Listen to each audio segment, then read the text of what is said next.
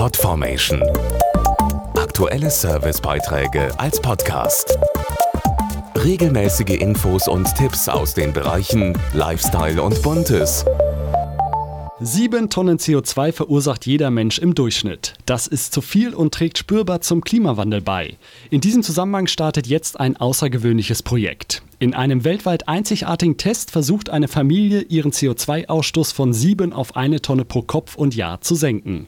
Und das ohne den gewohnten Lebensstil maßgeblich zu ändern. Vater, Mutter und zwei heranwachsende Kinder. Daraus setzt sich die ganz normale Familie zusammen, die im Mittelpunkt des Klimaprojektes One Ton Life steht. Dazu Familienvater Nils Lindell. Wir waren fasziniert von dem Projekt und dachten uns, warum eigentlich nicht? Jetzt hat man uns ausgewählt, also wollen wir auch lernen, besser mit der Umwelt umzugehen. Vom Umdenken bis zur Umsetzung, um hoffentlich auch andere Familien zu inspirieren.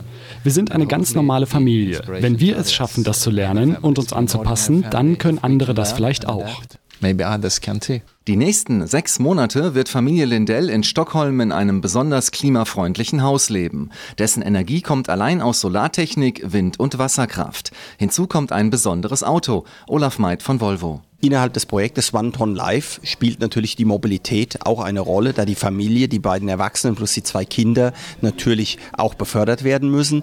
Dies wird mit dem Elektrofahrzeug Volvo C30 Drive E Electric vorgenommen und dieses Fahrzeug hat normalerweise, wenn es aus erneuerbaren Energien gespeist wird, also grüne Elektrizität, keine CO2-Emissionen. Intelligente Technik misst während der sechs Monate die CO2-Produktion der Familie. Die Experten sind gespannt auf das Ergebnis. Selbst eine Halbierung der durchschnittlichen sieben Tonnen pro Kopf wäre bereits ein großer Erfolg.